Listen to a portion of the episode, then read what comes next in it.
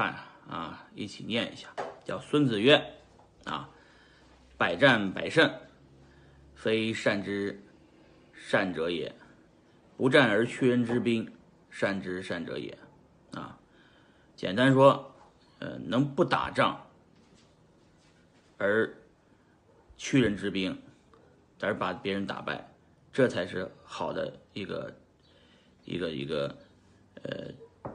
好的一个呃一个一个方式，而不是说天天跟人打，天天打，而且天天还打赢，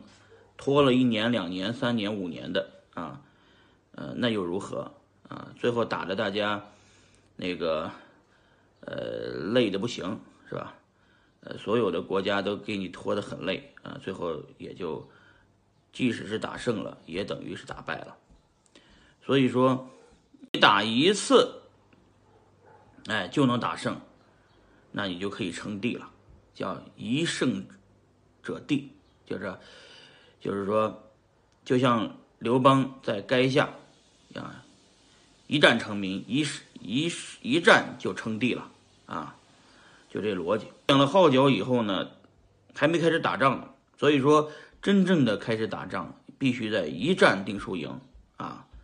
也就是说，倒着说，如果他一战定输赢的做法是什么？就是有战即决战，一战定输赢啊，一战称帝，不要拖了百战百胜，不要拖呃打一百次战争的这个长期作战准备。必须一次性成功，啊，